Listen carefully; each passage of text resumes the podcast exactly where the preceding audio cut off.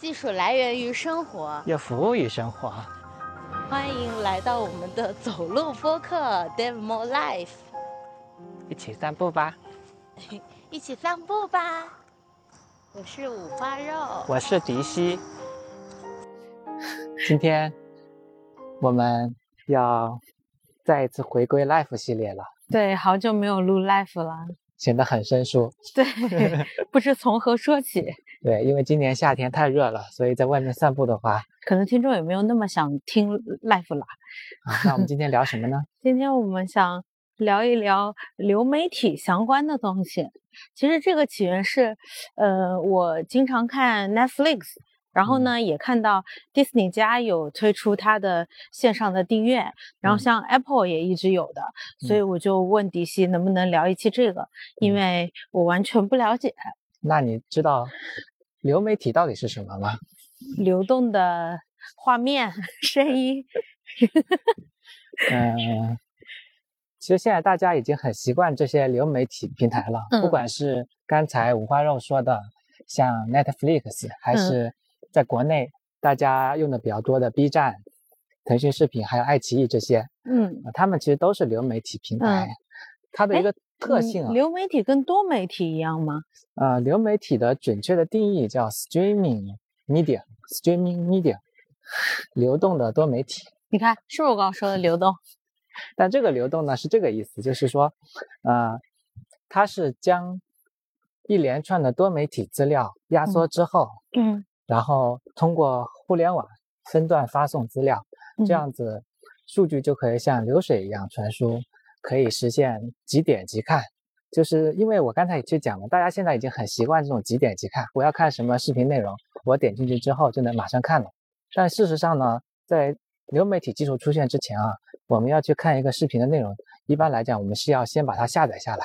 完整的下载下来，然后哎，我记得我好像经历过这个时间。对，就我们小时候去看一些视频的。哦，是是，比如说我在移动端要看，我先插电脑上，然后把它下好放到我的手机里。哎，对对对，嗯，这个视频嘛，其实更奇怪的就是以前我们用过 MP3 就知道了。嗯，就现在我们听歌，网易云音乐或者 QQ 音乐直接打开你就能听了。嗯，但以前我们听歌不是这样子的，我们是要先去。学校里的机房把 MP3 下过来，然后放到自己的这个手机或者 MP3 设备里面，然后才能去听的。这个是在流媒体技术出现之前，我们去看或者去听一些内容，多媒体的内容，我们要这么去操作的。所以就是流媒体技术其实是，嗯，因为大家过于习惯了，就不觉得这个是一个技术。嗯，但我们刚才讲的其实是一些视频的内容嘛，其实像。喜马拉雅，包括我们的这个播客这些内容，其实现在都是在流媒体平台，就是音视频，只要多媒体都是。嗯，呃，维基百科上关于流媒体的平台的定义，包括 PlayStation、Xbox 这些游戏的平台，它也算是流媒体。哦，对，包括你看的直播内容，现在其实到处充斥着流媒体，所以你已经不会再去讲这个概念了。嗯嗯，哦，是这样。对。然后我们回到可能你比较感兴趣的视频的流媒体的平台，嗯，刚才也讲了几个平台嘛，像 Netflix，它应该是世界上现在最大的一个视频流媒体播放平台，嗯，然后呢，第二大的你知道是哪一家吗？第二大的是哪一家呢？HBO？不是啊，是一个大家其实很熟悉的啊，是那种网站吗？嗯，就是一家电商网站，它是亚马逊啊，这样。对，第二大是亚马逊，但亚马逊呢有点取巧，就是说亚马逊的所有的 Prime 应该读 Prime 会员嘛，就是它的会员 都是自动的有这个哦哦哦呃亚马逊的 Video 的这个资格的，嗯，但其实亚马逊做流媒体平台做的比奈飞还早，嗯，它零六年的时候就已经推出这个平台了，嗯。呃，网飞的话应该是二零零七年的时候才开始。推出这个在线流媒体的平台，之前它虽然也是在做订阅制的，呃，但主要是通过 DVD 的方式进行提供的。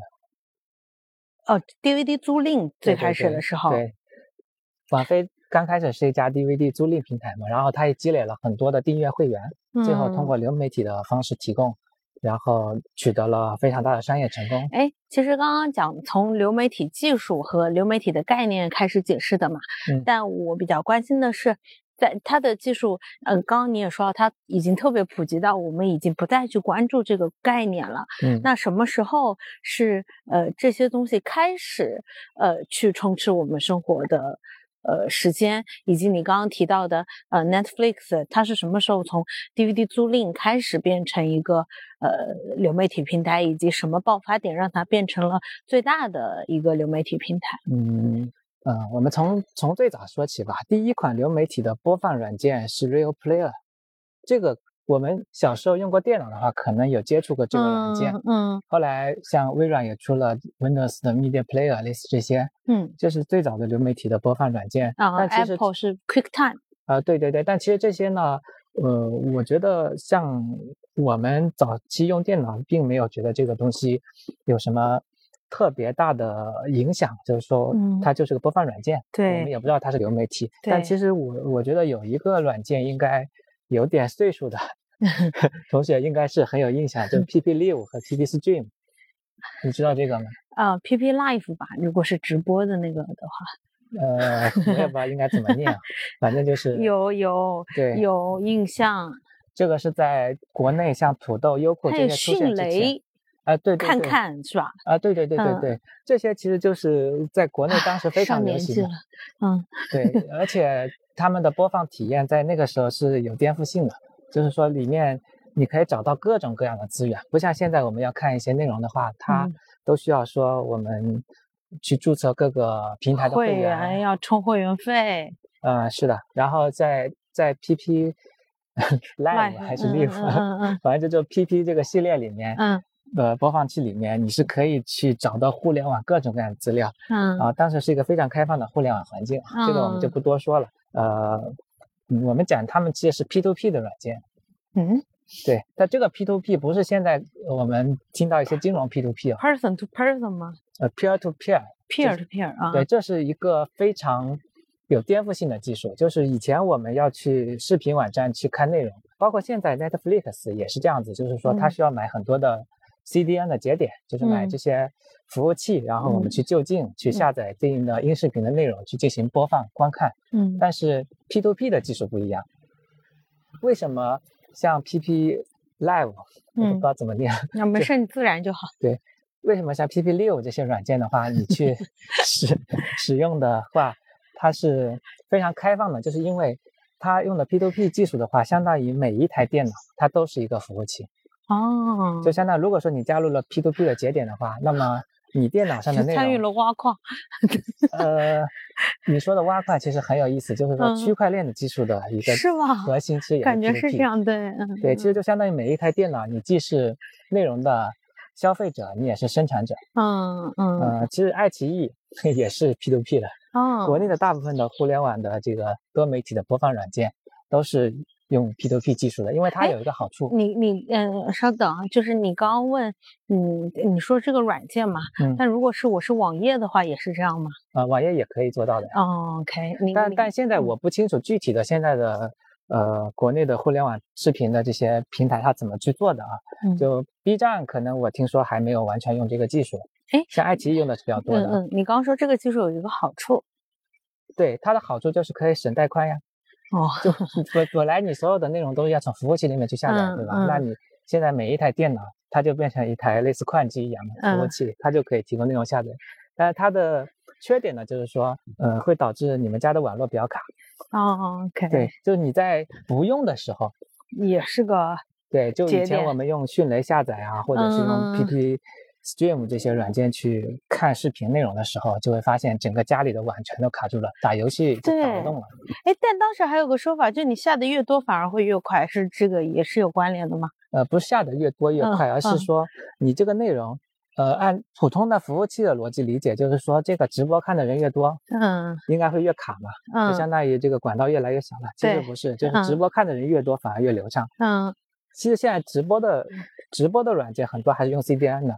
但其实就是说，像 P to P 的很多的技术，它其实就是说，你参与的人越多，你反而越流畅，因为相当于大家都参与了这个流媒体的内容的这个分发。嗯，对。OK，哎，还除了这个还有什么技术吗？呃，还有一些就是比较。呃，关关于视频音音视频解码的，像 M M 就 F M M P E G，这个是比较开源通用的一些，嗯呃视频的编码和整个框架的技术。嗯，那我们还是聊聊这个你比较感兴趣的，对视频的流媒体的平台吧。刚才聊了第一名、第二名了，对，第三名是什么？知道吗？啊，又来，不知道。第三名是腾讯啊，腾讯视频。哇塞！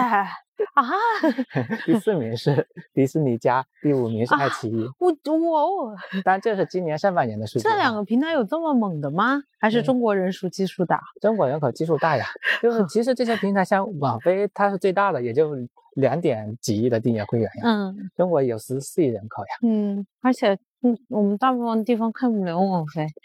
对，但但其实我今天想聊的就是说，呃，流媒体这个平台的技术呢，其实是。呃，尤其是以网飞为代表嘛，它是改变了整个的行业的一个内容制作的很多的嗯。传统的观念的嗯。嗯，其实网飞呢是零七年推出服务，但是它真正开始火是一三年的时候，有一部美剧叫《纸牌屋》啊，这部美剧其实才是网飞这个平台真正对于娱乐行业，就是这个视频内容制作行业的一个。非常大的颠覆。嗯，纸牌屋是网飞的自制剧，对吧？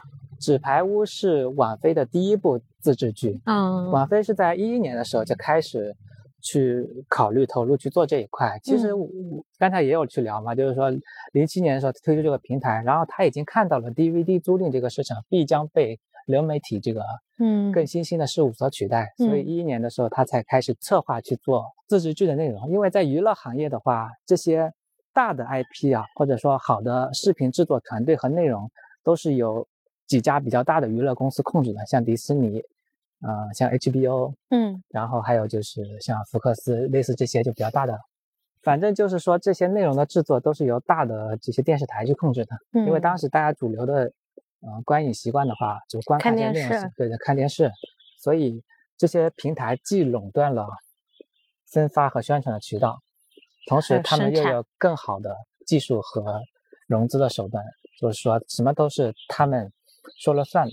嗯，但是流媒体平台最大的改变是从我们被动的去接受内容，变成了我们可以主动的去选择我们看的内容。嗯嗯，所以就是大的平台，它虽然说控制了很多热门的内容的宣传，因为你发现到宣传的时间节点的时候，它可以去重点去推他们大制作的内容。但是一些冷门的，其实可能也是有一些小部分人很喜欢的内容。嗯，他甚至你没有办法知道。嗯，所以，呃，网飞其实包括现在抖音也是一样的，他们都是通过算法，嗯，去从，呃，大众喜欢的东西变成变成对对你喜欢的东西。每个个体，因为每个人不一样嘛。嗯，所以就是说，最后大家看到内容推荐出来的内容都是不一样的，这个就大大的去改变了传统的。娱乐的内容向大众宣传和分发的方式，嗯，纸牌屋的制作其实是很有意思的。纸牌屋你看过没？纸牌看过，纸牌屋看看过没看完，就是就是要当美国总统，然后里面的一些权力斗争。嗯，是一部政治剧嘛？对对对，类似。其实刚开始网飞去投资纸牌屋的时候，但没有太多人看好的。嗯，就是因为政治剧不是一个热门的题材。是。然后纸牌屋的制作跟电视台的传统的美剧制作流程也不一样。传统的美剧制作的话，都是需要说，呃，电视台先给你一个几百万的预算，你先拍就拍一两集，先试播一下。对，有试播片的，现在也有。对，如果不行，这部片就就结束了嘛。对对对。但网飞当时就是直接砸了一亿美元，哇，包了两季的制作。嗯。所以这个就给创作团队从内容制作上带来了。嗯，就是就是给了创作团队更大的自由，他们不用担心说前面剧情怎么样子，可能后面我们就播不了了。他已经有一个更长远的规划。对，因为其实只有试播集压力是很大的，你要在一个四十分钟到一个小时的一个呃第一集里面吊足观众的这个兴趣。对，如果说你刚开始你没有开好头的话，可能你这部剧就没了。嗯，但是因为制作团队已经知道了，我就可以拍两季，嗯嗯，那我就可以更长远的去规划这个剧集的内容制作。嗯，然后第二个点就是说，王菲在拍《纸牌屋》的时候，为什么她敢去投这么多的资源去给一部可能没有那么热门的题材呢？嗯，因为流媒体平台跟电视台不一样，电视台它需要照顾所有的它的用户它的喜好。嗯，呃，《纸牌屋》的话，应该是还是有一些这个暴力的元素的。嗯嗯，对。对，但是这些内容的话，对于呃电视台播放的话，可能有些人就会很不喜欢啊。对，就是嗯，流媒体其实你有选择的权利。对，流媒体平台，我这个内容我不喜欢，我就看别的就好了。对对对。但你电视台就没有办法了，因为这个黄金时间它放的这个剧就是这个，嗯，对吧？然后还有就是说，《纸牌屋》它在呃制作团队这一块，呃，网飞是有大数据的，嗯哦，就他知道，就是说他的用户群体。会喜欢，会喜欢大卫芬奇导演的作品，嗯，重合度很高。通过他的数据分析是能够哦，那会儿就已经数字化运营。对对，他知道这部剧，就其他电视台都不看好，嗯，但他知道这部剧对于他的用户群体来讲的话，是有很高的受众的重合度的，嗯，所以他通过这个数据分析就觉得这个我可以去赌一下，嗯，最后纸牌屋非常的火，是。所以，网飞的自制剧现在内容也是非常多嘛。对对。呃，它的很多的内容制作其实都不是说完全贴合大众。嗯。现在其实网飞里面的很多内容可能有些很极端的，题材也是很那种，嗯，就有些内容我都很不喜欢。就说实话，网飞的很多内容我很不喜欢，但是它有些内容呢，又是可能会有一些人就是对于这个题材非常感兴趣的人，他会非常喜欢。嗯，这个就是流媒体平台从被动到主动的一个非常大的转变。嗯，就用户每个个体他不一样，他可以选择自己喜欢的内容。然后，但是我有个问题，DVD 租赁不也是个性化的吗？DVD 租赁是个性化的，我可以选择我想看的 DVD 啊。呃，这个就是，嗯，从实体的商品到数字商品的另外一个转变。嗯，就是说，因为实体的货架它的空间有限。嗯，其实 DVD 租赁，你去那些店里去租的时候，我们小时候也是去 DVD 租赁。嗯，其实你看的那些内容都是，呃，就是商家摆出来的。商家会把好的、热门的摆到前面。嗯，他不会把一些冷门的片放到前面的。所以我们大部分看的人内容都一样，都喜欢周星驰的电影。嗯，为什么你们会知道周星驰呢？嗯，因为大家都觉得这个周星驰受欢迎。嗯，但是数字平台它是无限的。嗯，它是没有这个空间概念的。所以就这一系列的技术，呃，以及整个的。内容制作，就所有的一切加起来，让网飞这一家仅仅是一根，它不是刚开始并不是内容的制作者，嗯，对吧？只是一个做租赁的平台，嗯，成为了美国排名前几的一个科技公司。但就当我听到就是之前说硅谷的叫什么 A 什么 A 什么，不是 A A 亚马逊苹果 A A M。F 对吧？F A A N G 对吧？就跟国内的 B A T 以前说 B A T 一样的。嗯，网飞只是一家做做视频的，就感觉不在一个级别。但他们在美国的科技人才选择的时候，它是一家挺有吸引力的公司。嗯，说明就只是在一个赛道里面也能够去出非常厉害的公司。嗯嗯，之前还有一本书嘛，叫做。网飞就讲文化手册是吗？对对，他的文化讲企业文化，嗯，对，就是 他已经作为一个成功的案例，说明他在这方面做的是非常成功的。而且其实比较有意思的，他比如说他跟 Apple 也好，都是属于创意型的公司的。对，他的无论自制剧啊还是什么的，还是你刚刚提到的，他就有把握，我有我的平台的用户的数据，我就用这样的方式，嗯，可以去。呃，判断我我怎么去做自制剧，就是他已经很先进的用了一些呃运营方法。对，因为它是一个偏科技的公司，虽然说网飞跟前面几家公司不一样，前面几家公司都在硅谷，嗯，网飞的总部在洛杉矶。哦哦，然后它的定位是一个偏娱乐内容的公司，啊，它不是一家科技公司，但是比起传统的这些娱乐的巨头，就像迪士尼这些更数字化的。对，它是一家更有科技含量的。但你刚刚又提到迪士尼，嗯，其实迪迪士尼家很猛哎，就是我那天跟你想聊这个，就是因为我看到相关的一些信息，都说迪士尼家平台，呃呃，有独揽了多少多少的东西。对，就是因为迪士尼的内容非常好，呃，像漫威的，还有像这个叫那个动画工作室叫啥？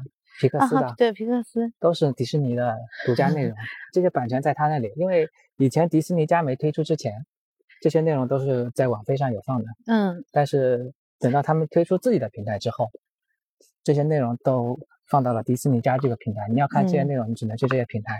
哎，所以内容才是王啊！就是他他只是之前只是缺了一个平台。对，所以现在网飞的股价也不是很好看，已经腰斩了。嗯，就本来大家会觉得网飞好像是垄断了这个市场，但其实最后发现很多内容现在慢慢的，娱乐的这个公司他们也开始去推出自己的平台之后，嗯，就渐渐把它的用户群分流了。嗯，对吧？你你想看一些内容，你想看脱口秀大会，你就只能你现在也没有那么想了。对对，我举个例子嘛，去腾讯视频。你想看喜剧大赛，你就只能去爱奇艺，对，就是类似这些独家的自制综艺、自制剧。对，但其实还是说他们的起步还是晚了很多，给了晚辈很多机会吧。嗯，就未来我们非常看好，就是说视频一定是流媒体称王的时代。但是呢，这个王是不是网飞，那不一定。哎，你为什么？嗯，刚还漏了谈一个 HBO 嘛？对，HBO 的片也是非常厉害的，像《权力的游戏》。嗯，这个很火。哎。老友记，但正好不是我的挂，就是 对，所以你在 网飞上看不到这些剧啊。对对对，他们之前都是电视台的嘛，然后现在都放到 HBO Max 嘛。嗯，但他们起步都比网飞晚了很多嘛。说迪士尼家和 Apple TV 是二零一九年十一月份才推出的，嗯，然后 HBO Max 就更晚了，他们到二零二零年，嗯，五月份左右吧才推出他们自己的平台。嗯，这个起步就晚了很多。那网飞其实很多 IP，像《怪奇物语》啊这些，嗯嗯，呃，以及像去年非常火的一部剧叫《鱿鱼游戏》，嗯，这些都是新的 IP 啊，嗯，就能够马上在这个平台上火起来。网飞还有一个对我很重要，就是它每每一季 F 一的纪录片。所以，所以就是说这个东西，其实你不能说像 HBO 他们有很多非常好的老 IP，嗯，他们就能够。就是统治这个市场，就是网飞给人的感觉，它是不断的有惊喜的。但但 HBO 跟 Disney 家是没有这样的，他们也有呀。对他们有很多内容，但是可能对于年轻人来讲，他们不一定有吸引力了。像《老友记》，现在虽然说在我们那个时候是非常火的一部剧，嗯，还有《生活大爆炸》，对。但你说现在年轻人会选择这些剧，还是选择网飞上的一些新的剧呢？也不一定的。嗯，对，大家先有生命不是我刚刚的问题是，我刚刚的问题是 HBO 跟 Disney 家，它也可以产生新的东西呀。嗯，它也有创作团队。嗯，我没有用过这些平台，所以不好发表意见。但是呢，我们都知道，互联网平台都有一个特点，就是说，嗯，起步早的，它的技术积累和数据的积累是有很大的优势的。嗯，然后像。呃，苹果当然是一家很高科技的公司啊，我觉得苹果应该在这一块做的没问题。但是像 HBO 他们是搞视频的，那他们的技术服务可能就是外包做的，就数据的采集到最后的数据的使用，都是不如这些真正有比较核心算法团队的公司的。嗯，所以就是说他们有自己的优势，但是他们也不具备网飞这样的有非常强的科技积累的，嗯，这样的能力。